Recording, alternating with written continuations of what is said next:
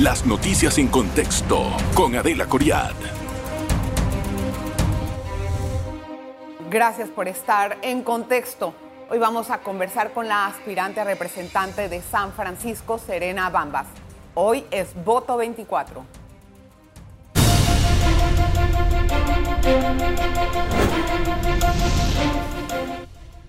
Y en este distrito hay infinidades de, pues, de situaciones que podrían mejorar según la propuesta de nuestra invitada.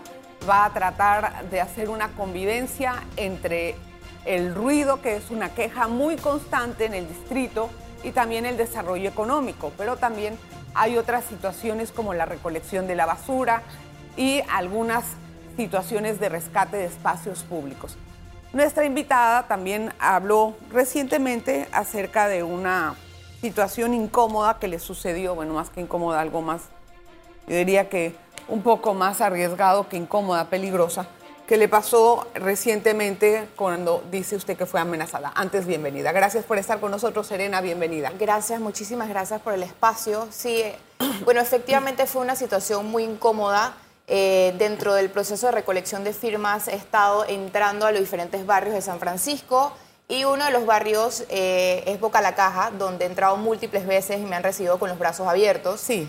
El último, el sábado pasado, eh, pues me amenazaron con un arma de fuego, dos sujetos, y pues fue bastante abrumador. Me gustaría entender más o menos, independientemente de, sé que hay una denuncia interpuesta en el Ministerio Público. Así es. ¿Cómo sucedió el hecho? ¿Estas personas llegaron hacia usted? ¿Usted estaba en una casa? ¿Se acercaron? ¿Cómo fue?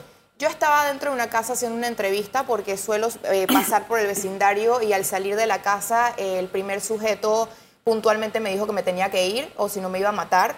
Eh, porque ese era el territorio de Carlos Pérez Herrera. Eso fueron las palabras textuales del señor, del muchacho este que me amenazó. ¿Lo reconocería? La verdad es que nunca lo había visto antes. La segunda persona que se aproximó sí tenía el arma y la cargó.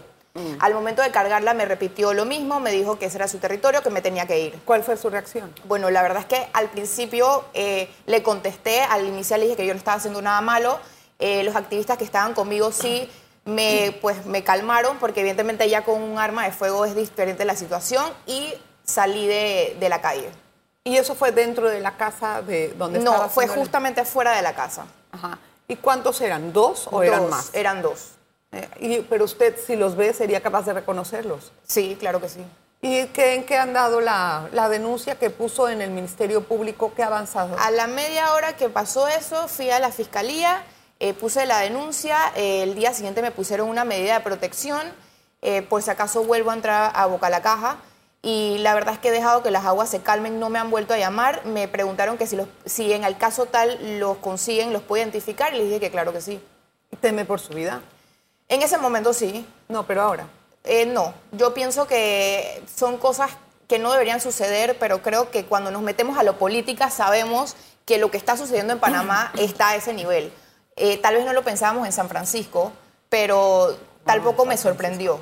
Lo que pasa es que la gente piensa que San Francisco es un barrio eh, comercial, hay clase media y clase alta, pero también hay una zona eh, que no está muy favorecida. De es el corregimiento que más dinero le inyecta a Panamá, pero hay zonas que tenemos que recuperar, eh, hay zonas donde han sido abandonadas y los últimos 15 años ha sido presidida por la misma persona y por eso es que nuestra propuesta es mejorar San Francisco. La pregunta es, ¿por qué esta persona habrá hablado en nombre de alguien?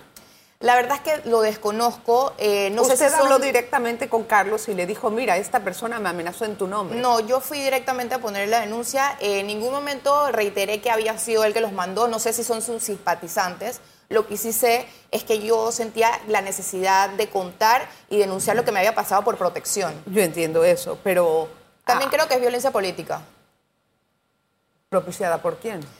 No sé, pero creo que cuando uno entra a los barrios eh, sí hay como, hay como estrategias porque tal vez cuando ven que hay candidaturas firmes y sobre todo las de libre postulación que han estado tomando como mucha fuerza, porque la gente en realidad está muy descontenta con todo lo que está sucediendo, figuras jóvenes, diferentes, tal vez que no vienen con el mismo molde de siempre, y es normal que pueda haber una tensión. Lo que sí no creo que podamos permitir es que saquen un arma de fuego. Él negó esto, que él hubiera estado, obviamente él niega eso. Ahora, ¿usted cree que en la investigación que se haga se, se pueda deslindar cuál fue el móvil de estas personas en amenazarla? Yo espero que él se pueda deslindar y la verdad es que, es que es de, para eso está el proceso de investigación. Eh, Serena, igualmente, si usted sale como representante, le va a tocar lidiar con estos grupos criminales. ¿Cuál le tiene ¿Qué, ¿Cuál es su plan con ellos? Mire, eh, la situación en Boca la Caja es muy especial. Es un barrio donde hay muchos pescadores, eh, hay muchas personas profesionales muy amables, pero también hay un área donde evidentemente ha habido mucha violencia, no es una sorpresa lo que estoy diciendo, y creo que a través de espacios públicos recuperables, educación y sobre todo poner, implementar más seguridad centros para adulto mayor que han sido abandonados, la basura. O sea, cuando tú mejoras el entorno de una comunidad, la misma comunidad empieza a surgir y a defender su, territorio. Hasta cierto punto sí, sí, es verdad. Pero la otra verdad, y es la más necesaria, es que estas personas necesitan un ingreso digno sostenido y si no lo tienen van a continuar en el crimen. Así es, así es. Y creo que dentro de las propuestas es importante saber que hay muchos emprendedores y empresarios que están dentro con sus negocios de cevichería, con de, marisco, que no se les da la oportunidad de presentar sus eh, productos porque están en un una zona que cuando salen de su casa tienen miedo a caminar. Entonces, Entonces ¿qué haría usted en ese caso, por ejemplo? Recuperación de espacios públicos, aceras, sobre todo atención al, al, residente. O sea, no hay nadie que dé la cara. Cuando pasa algo, no hay alguien que pueda hacer una mediación. Está totalmente ausente.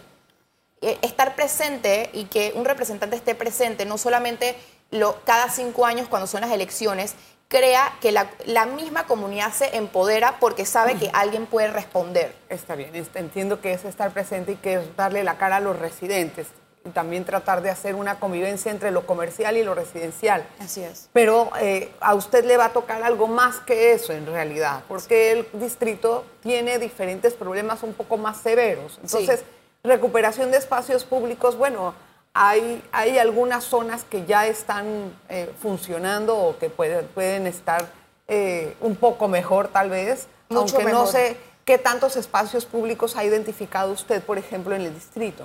Bueno, la verdad es que estamos hablando de parques que se pueden recuperar. Tenemos el Parque Omar, pero es el favorito del panameño. Sin embargo, hay otros ocho o nueve parques que en realidad están bastante abandonados, que las personas no utilizan, que los adultos mayores en realidad no salen a disfrutar. Los niños tienen pocos espacios. Por ejemplo, en Coco del Mar hay un, parque que cerró hace poco y las personas no tienen dónde ir. Eh, hay sobre todo las aceras. Hay lugares donde hay aceras, pero están tomadas por los autos, porque hay un problema también de estacionamiento.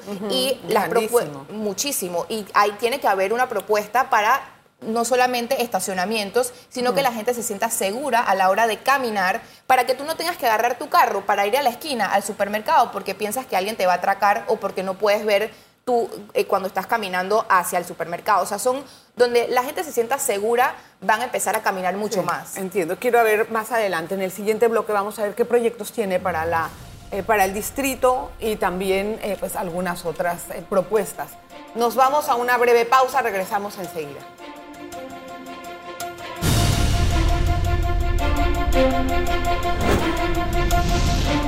Gracias por continuar en sintonía de En Contexto. Hoy hablamos con Serena Bambas.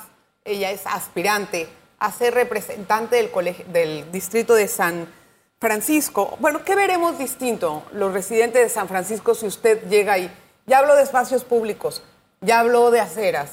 Yo veo que hay basura, hay bastante basura y, y yo quiero entender cómo se puede solucionar ese tema, porque sé que esto hasta cierto punto está eh, en parte con una injerencia de los representantes y en parte eh, se encarga obviamente la autoridad de aseo. La Junta Comunal tiene injerencia para buscar la basura, eh, obviamente está la autoridad de aseo y el municipio, sin embargo, esto también se tiene que hacer, ver a largo plazo. Educación ambiental es algo que nosotros podemos aplicar a San Francisco eh, porque tiene que ser algo comunitario, donde hayan eh, centros de acopio, donde las personas puedan llevar sus residuos y no tengan que agarrar carros para ir a otro lugar.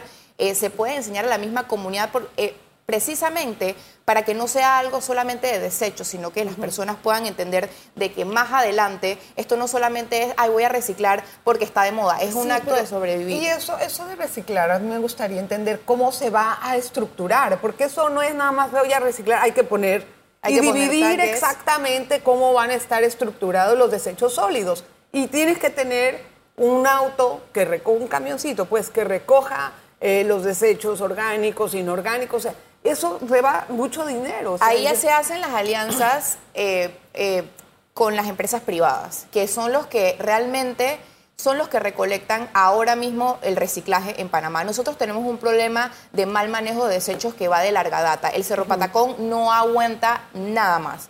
Sin embargo, yo considero que el corregimiento de San Francisco es un perfecto corregimiento para hacer un plan piloto donde los espacios públicos, y lo, repito tanto esta palabra, porque los parques y los lugares donde las personas se concentran no solamente son grandes lugares para que la gente pueda aprender y llegar a comunidad, sino que donde se puedan poner estos, estos centros de acopio. También se tiene que hacer una educación muy fuerte en los edificios donde las administraciones tienen que Entiendo. poner de su parte para que ellos Sí, sí, sí, es que yo siempre le repito a los representantes o a las personas que están hablando de, de mejorar la recolección de desechos sólidos y de la reciclada.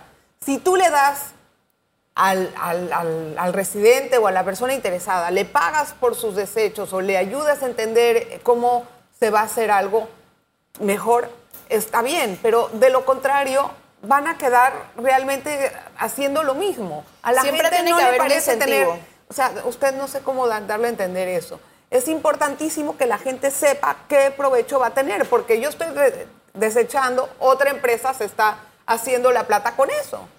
Los incentivos son importantes, pero yo creo como joven y como ambientalista eh, que estamos en una era diferente. Yo creo eh, fielmente en que el panameño sí está empezando a reconocer que Panamá es un país verde y tiene un, o sea, el recurso natural es importante. Sí va a tomar mucho tiempo, hay otras generaciones que no lo entienden, pero hay que llegar, es como tiene que ser un puente generacional. Y yo creo que al inyectar este tipo de juventud y sobre todo energía, podemos lograr que San Francisco poco a poco, no estoy diciendo que al principio, tal vez no en los cinco años que yo estoy, pero progresivamente educar a que no todo lo que tiras es desecho. Lo que pasa es que también en el mundo de reciclaje hay una parte externa que la gente no ve. Obviamente llevarse las cargas de plástico, de vidrio, de metal, todo eso tiene un costo que nosotros como panameños todavía no producimos tanta cantidad, aunque pareciera mucha basura, e- y toda la exportamos. Nosotros solamente somos un país de acopio. Yo entiendo, pero entonces, ¿qué vamos a ver en su, en su, en su gestión? Si no, en Definitivamente- cinco años no vamos a poder ver esa, esa diferencia, ¿cuál va a ser? Definitivamente las calles van a estar mucho más limpias y proyectos de educación ambiental, tanto en los adultos mayores como en los chicos, van a estar progresivamente sucediendo. Lo hago con mi fundación, recojo las playas, hago talleres y he visto cómo las, las personas están dispuestas, solamente necesitan Claro, las herramientas. todos estamos dispuestos a mejorar, me imagino que todos estamos dispuestos a mejorar. La mayoría, ambiente. la mayoría. Es- quiero querer, creer Sí. eso, ¿no? Sin embargo, la quiero, quiero tener un plan un poquito más estructurado de su parte y no, no lo estoy encontrando en También- cuanto a la recolección de desechos. Con las empresas privadas también y las- los restaurantes hay muchas maneras, por ejemplo, hay biodigestores. Los biodigestores son cómo tú procesas lo orgánico. Cuando tú mezclas el orgánico con lo no orgánico que se lleva al Cerro Patacón, es donde se produce todo este gas metano. Hay biodigestores que literalmente tú terminas el día del restaurante con los residuos y esto se crea, queda como un líquido y lo puedes echar por la alcantarilla y no pasa nada y es hasta bueno. O sea, reducir el nivel de basura. que- contaminación. exacto. ¿Y, cómo lo va a hacer usted? ¿Va a tener un centro de acopio? ¿Va Sí, a- vamos a tener un hay propuestas para un centro de acopio bastante grande y dos más chiquitos. Y obviamente también tratar de hacer los acercamientos con los restaurantes. Siempre me pregunto una persona que está buscando firmas como usted, ¿no? Tiene 2060 más o menos, me dice. ¿Cómo traducir esas firmas y si son suficientes a la mera hora cuando se hacen votos? Es decir, ¿por qué un elector va a votar ahorita por un independiente en vez de una persona de partido? Yo creo que tiene mucho que ver con la conexión de la persona a la hora de darte la firma. Eh, nos hemos tomado el tiempo de literalmente hablar el tiempo necesario y cada firma es como si fuera un diamante, porque es como el, es el primer paso a la confianza que te está dando la persona. y nos queda, para una firma te puedes quedar hasta hablando una hora, media hora, depende.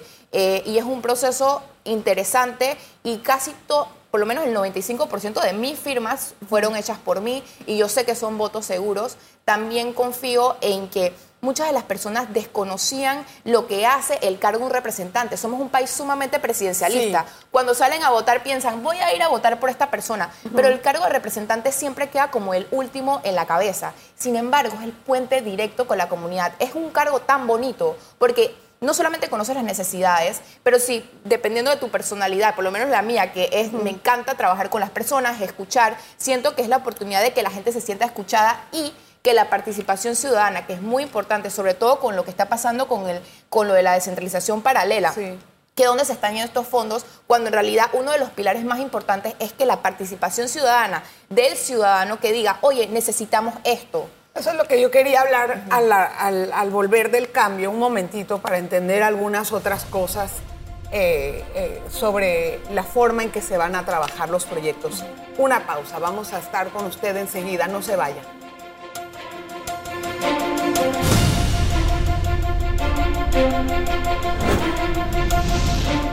Gracias por continuar en sintonía de En Contexto. Hoy hablamos con Serena Bambas. Ella es aspirante al cargo de representante del Distrito de San Francisco. ¿Cómo vencer un candidato que tiene muchos años siendo el elegido y que lo respalda un gran partido?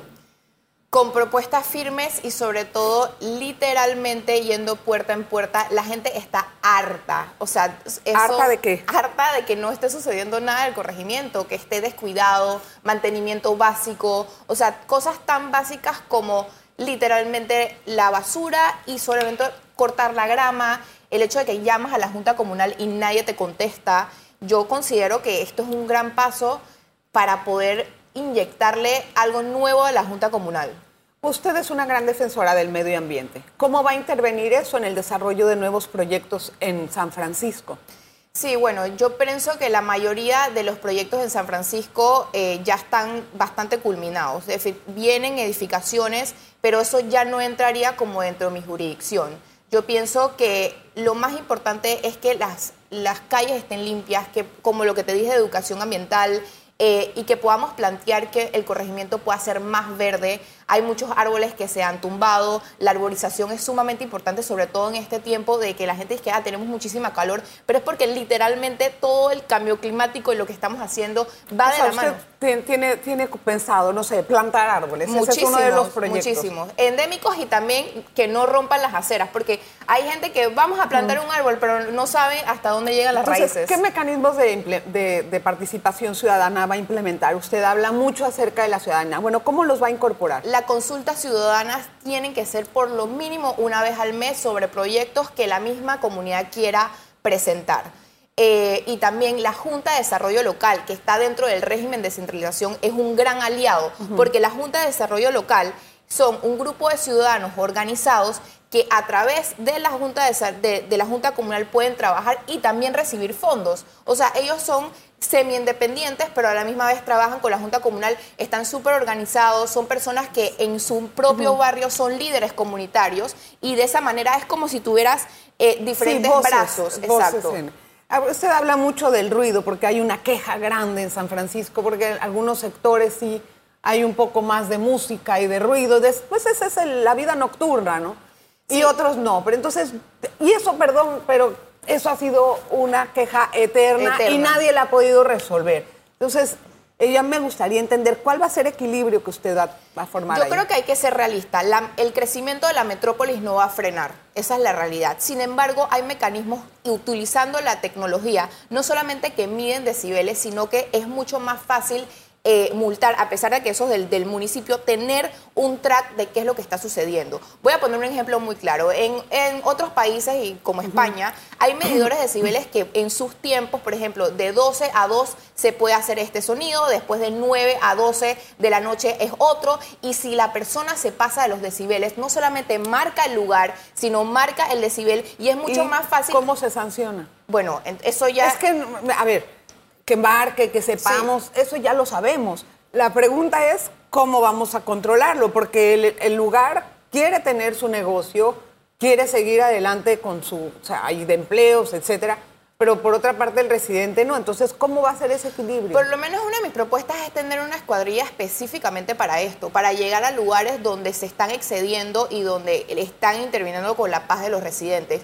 Y ¿Qué le va a decir? ¿Baje el volumen y le van a hacer caso? Bueno, yo creo que, bueno, había una representante hace muchos años atrás que me contaban que hacía esto, yo era muy chiquita, pero yo sí creo que hay un valor muy alto en entrar a un lugar y decir, están sobrepasando los límites de los residentes. Y muchos residentes... Le van a decir, lo que le voy a bajar, le bajan cinco minutos y después a los diez minutos le vuelven a subir. Aquí la conciencia es tan personalista. Y lo bueno es que yo soy muy intensa. Yo puedo llamarme Serena, pero si hay algo... pero si hay algo que yo sé, soy intensa y yo sí creo firmemente que cuando las personas quieren hacer las cosas bien, la gente se va sumando la gente se va sumando. Me gustó eso que se puede llamar Serena. Eh, ¿Cuál va a ser su proyecto insignia?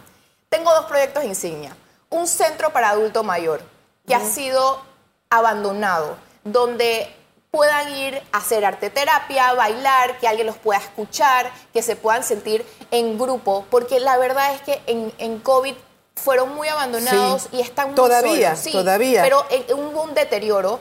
Eh, mi abuela que descansa, eh, que Descanse en Paz me enseñó que la edad solamente es un número y ella me enseñó que tú puedes seguir bailando, puedes seguir cocinando y yo siento que la edad de oro no tiene que ser una soledad, es un disfrute. Por lo general lo es, pero ¿qué va a hacer usted? ¿Con qué dinero va a poder eh, hacer funcionar esto? Yo, que, yo considero que a través de la ley de la descentralización se pueden hacer proyectos que realmente hayan espacios donde se puedan dar empleo, porque aquí se hacen dos maneras. Le puedes dar estas oportunidades a los adultos mayores pero también puedes contratar a todos estos emprendedores que dan clases de baile, que, eh, que, pueden, que tienen su comida, venta de comida. O sea, hay mucha, hay una retroalimentación de la comunidad. Y el segundo es el centro de mascotas, que vendría siendo ah, algo similar las mascotas son la parte, una parte muy importante de, Toda la todo el corregimiento está lleno de pupú de mascotas. Y eso es un problema es un desastre. Sí, y eso sí es falta de educación. ¿Pero qué puede, hacer, qué puede hacer usted con respecto a eso? Bueno, primero que nada hay que poner mucho más basureros específicamente de las necesidades de los animales, porque se los están llenos de este están tamaño. Llenos, porque ahí está ligada con la falta de,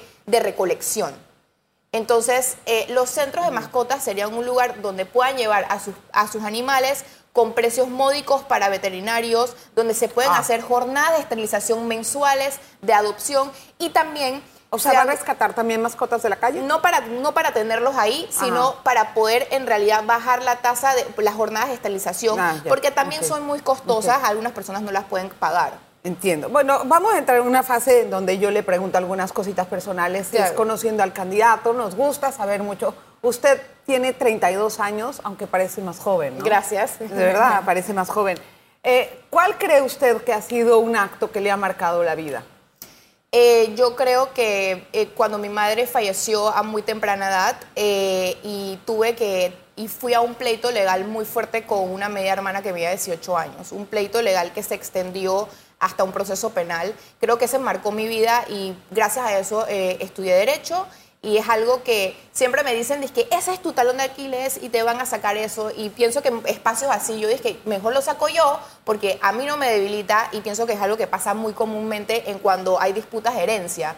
Eh, eso me marcó mucho la vida y siempre le digo a las personas, no importa con quién estés, siempre lee los detalles en los contratos y tienes que saber que estás firmando. O sea, y eso a usted no solamente le marcó la carrera, sino que el carácter, ¿cómo se lo moldeó?